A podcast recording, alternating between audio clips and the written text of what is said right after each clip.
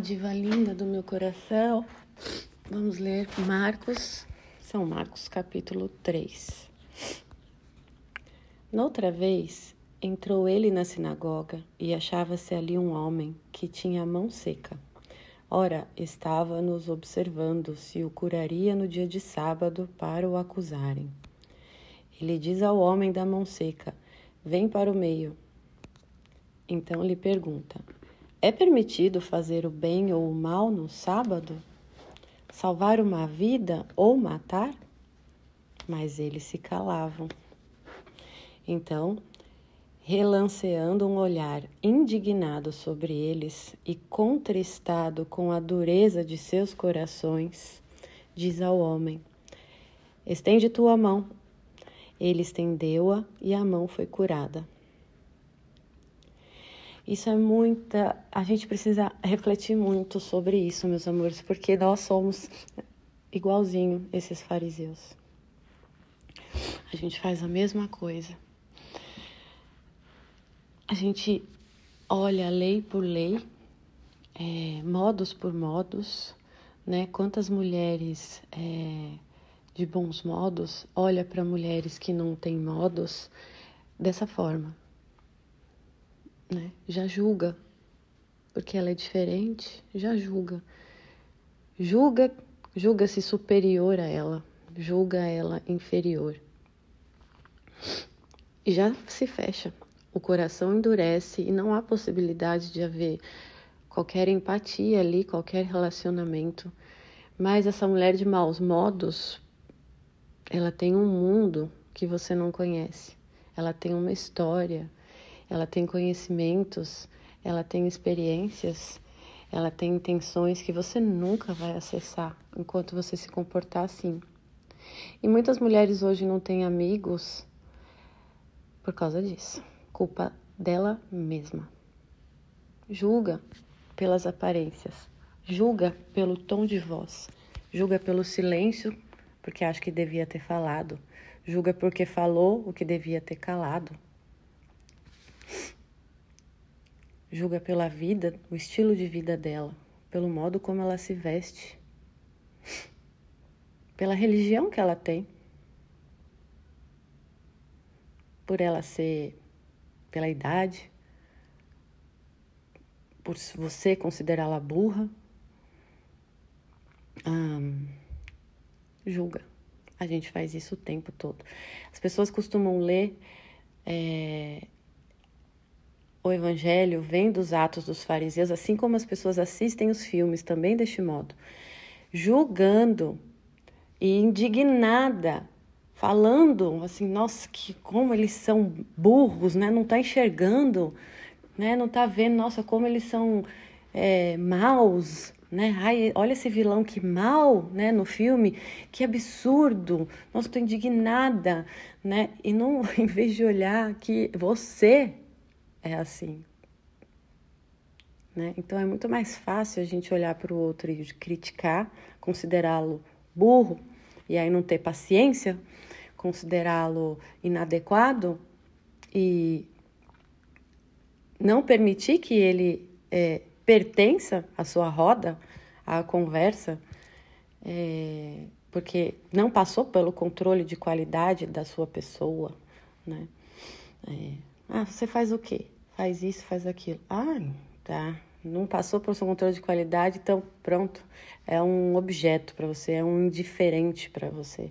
Depois reclama que está sozinha, depois reclama que não sabe se relacionar.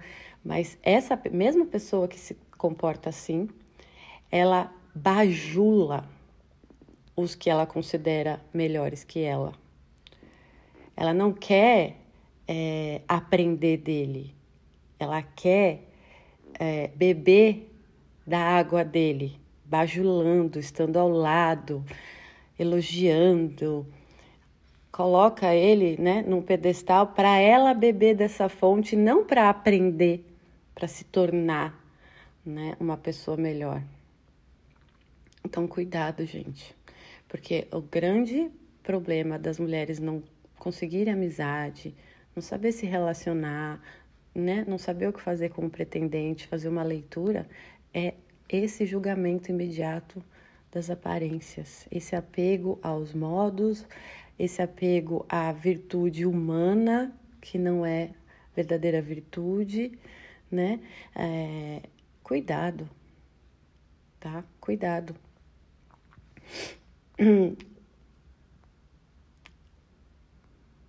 Saindo os fariseus dali, deliberaram logo com os herodianos como o haviam de perder. Jesus retirou-se com seus discípulos para o mar e seguia-o uma grande multidão vinda da Galiléia e da Judéia, de Jerusalém, da Idumeia, do além-Jordão e dos arredores de Tiro e de Sidônia, veio a ele uma grande multidão a ouvir o que ele fazia. Percebam, amores, que ele curava os mais humildes, os mais simples, os doentes, os leprosos, os abandonados, né? Porque necessariamente essas pessoas que estão na periferia, elas estão elas não estão muito aptas a julgar os outros, embora muitas é, se julguem, mesmo assim melhores, são orgulhosas e muitas estão nessa condição de periferia por orgulho, né? Temos orgulhosos, né, esse pensamento fariseu, que é um coração endurecido, em toda a tribo, na periferia, na alta sociedade, é, nos intelectuais, nos eruditos, em todo canto, tá? É, mas, no geral, as pessoas que estão mais na merda, na vida material, na, é, na social, elas, é, no geral, estão mais abertas, é, sem vaidades, né? Já perdeu-se toda, praticamente tudo, né? Não há mais o que perder, então elas pedem ajuda, né? Não todas, como eu acabei de dizer, mas tá, elas estão mais propensas a ter fé, a acreditar em tudo e qualquer coisa, não importa se a razão dela é, vê sentido naquilo ou não, né? Não tem nada a perder. Então, são pessoas mais dispostas. É... Por que, que eu tô falando isso? Porque, gente, a pedagogia do sofrimento é a única que faz a gente é, que não abre a alma disponível a pedir, a ouvir o outro, a conhecer, é, não abre essa possibilidade se não estiver sofrendo. Miseravelmente, a gente precisa de sofrimentos ah, para a gente se tocar, para a gente se tocar. Né? Infelizmente, a gente poderia, pelo conhecimento, usar, pegar a nossa vontade, inclinar a nossa vontade para essa abertura no exercício diário, né? colocando a sua atenção, a sua disposição nesta direção, e aí você sofreria menos, seria necessário menos sofrimento do que no geral se sofre, porque o sofrimento de um coração fechado não é substancial, é um sofrimento por resistência da pessoa, de não aceitar uma condição. Né? Então, ainda não é um sofrimento cristão, é um sofrimento que a própria pessoa produz pela sua resistência né, pela sua negação, pela sua paralisia em permanecer com aquela crença, com aquele pensamento, com aquele jeito, porque eu sou assim, porque eu tenho razão, porque tá certo, porque o outro tem que vir primeiro, porque isso não é justo, porque não sei o quê. Esse sofrimento, meus amores, não é cristão ainda. Não é o sofrimento que Cristo fala de carregar a cruz ainda. Não é também o espinho na carne ainda. Isso é você que vai atrapalhando sua própria vida, como aquela pessoa que tenta, fica tentando subir a escada ao contrário, a escada rolante, sabe? Tá, você, você tá indo na contramão. Então, primeiro precisa limpar isso daí, para depois você entender o sentido do sofrimento cristão. Né? Ele ordenou a seus discípulos que lhe aprontassem uma barca para que a multidão não o comprimisse. Curou a muitos, de modo que todos os que padeciam de algum mal se arrojavam a ele para o tocar. Então, veja, ele pediu uma barca para ele não ser comprimido e poder ajudar as pessoas. Ele não pediu para os apóstolos tirar as pessoas, que é muita gente, é, dar espaço para ele passar, porque ele é o bonzão, né? ele está sempre focado, a disposição dele, o olhar está sempre em, em, nas almas, não nele. Em não espantar as almas, mas a, atraí-las. Quando os espíritos imundos o viam, prostravam-se diante dele e gritavam: Tu és o filho de Deus. Gente, olha o absurdo. Até o próprio Satanás e os seus demônios prostravam-se diante dele, admitindo, porque eles sabiam, eles sabem, tu és o filho de Deus. E nós? Tem vergonha de ajoelhar? Tem vergonha do movimento sagital, de reverência? Né? Fica reverenciando a si mesma. Porque quando a mulher aba quando a mulher tá o centro do universo é o umbigo dela, né? Tudo tem que acontecer conforme ela pensa, deseja e quer. O que, que a mulher faz? O que, que a pessoa faz quando pensa assim? Ela faz reverência para si mesma, ela abaixa. A gente, quando a gente está sofrendo, a gente se comprime, abaixa, né? Coloca a cabeça, o queixo no, no peito, abaixa, olha para o nosso umbigo, né? É uma reverência para si mesma, significa uma negação, significa eu sou meu Deus, eu não preciso de Deus. Não é uma reverência para o chão, nem para o céu, né? Um retorno para o céu, um movimento para o chão, não. É para dentro, né? A pessoa olha para si, abaixa a cabeça, põe a mão no, na testa hum, e olha para si mesma, né? Então, a nossa fisiologia, ela fala o tempo todo para onde a gente está olhando. É muito fácil ler uma pessoa só pelos movimentos. Para onde ela está olhando, o que, que ela está buscando, quais são suas dores.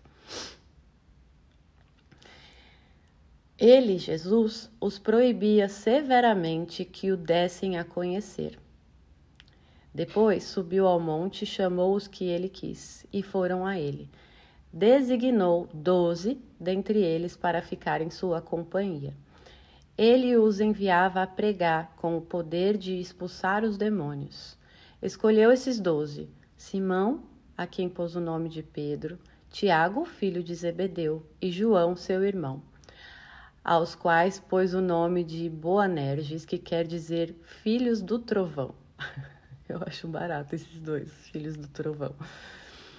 Ele escolheu também André, Filipe, Bartolomeu, Mateus, Tomé, Tiago, filho de Alfeu, Tadeu, Simão, o zelador e Judas Iscariotes, que o entregou. Dirigiam-se em seguida a uma casa. Aí afluiu de novo tanta gente que nem podiam tomar o alimento. Quando os seus o souberam, saíram para o reter, pois diziam: ele está fora de si. Né? Então, o medo humano, o temor humano, né? de que as pessoas iam engolir Jesus, iam né, é, subir em cima dele, né? Não ia, eles temiam nisso. É o temor humano que a gente tem e que a gente se comporta assim no dia a dia. Que a gente tem medo. Ah, a criança é, cai na escola, apanha na escola, acontece alguma coisa. Não, a gente, né, com todo esse temor e preferência humana, ao invés de ver o aprendizado que está ali, ver o outro amiguinho que bateu com um semelhante e que tem uns motivos e aprender disso numa pedagogia para todos, né? Também os escribas que haviam descido de Jerusalém diziam: Ele está possuído de Beuzebu. É pelo príncipe dos demônios que ele expele os demônios. Então, aprendam a raciocinar a partir dessa passagem, gente. É, essa passagem é muito boa para aprender a raciocinar. Uh, mas, havendo-os convocado, dizia-lhes em parábolas. Presta atenção. Como pode Satanás expulsar Satanás? Né? Como pode o rei expulsar o seu próprio filho, que vai ser vai estar no lugar do seu trono, né? Ilustrando para vocês. Pois se um reino estiver dividido contra si mesmo, não pode durar, não tem como. E se uma casa está dividida contra si mesma, tal casa não pode permanecer. Isso dá para a gente fazer uma analogia com a família, né? Um, uma esposa que está se unindo ao seu filho contra o seu, o seu marido, né? Causando partido no lar, né? né? A família virou partidária, né? Eu tô do lado do papai, ela tá do lado da mamãe, né? Com quem a gente vai ficar? Isso é, infelizmente, é a tragédia de, atual nas famílias. Esse cálculo, né? Que formam partidos. tal casa não pode permanecer. E se Satanás se levanta contra si mesmo, está dividido e não poderá continuar, mas desaparecerá. Ninguém pode entrar na casa do homem forte e roubar-lhe os bens, se antes não o prender. Então saqueará sua casa. Certo? Em verdade vos digo: todos os, todos os pecadores serão perdoados aos filhos dos homens mesmo as suas blasfêmias. Mas todo que tiver blasfemado contra o Espírito Santo jamais terá perdão, mas será culpado de um pecado eterno. Então ele está dizendo, né, que a blasfêmia humana é perdoada, né? A gente blasfemar o nosso próximo. Deus sabe que a gente faz isso o tempo todo, né?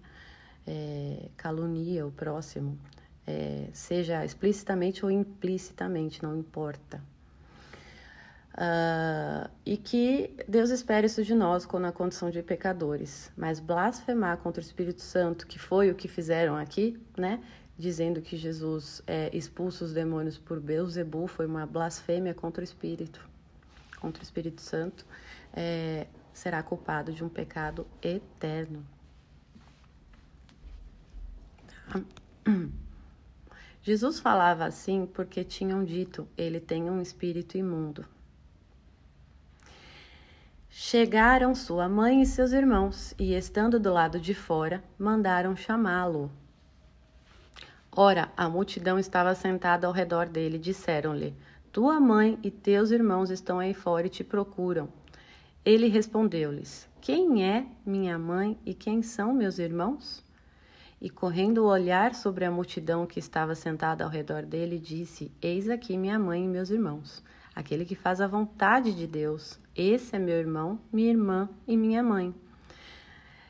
Poucos entendem essa passagem já fica, nossa, como ele foi estúpido com a própria mãe, tadinha da Maria, né? Nossa, ela deve ter ficado muito constrangida envergonhada.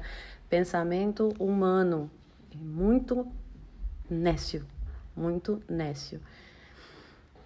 Ninguém sabia mais do que o próprio Deus, do que Jesus, que Maria foi escolhida, que ela era imaculada e perfeita, que ela já estava em união com Deus.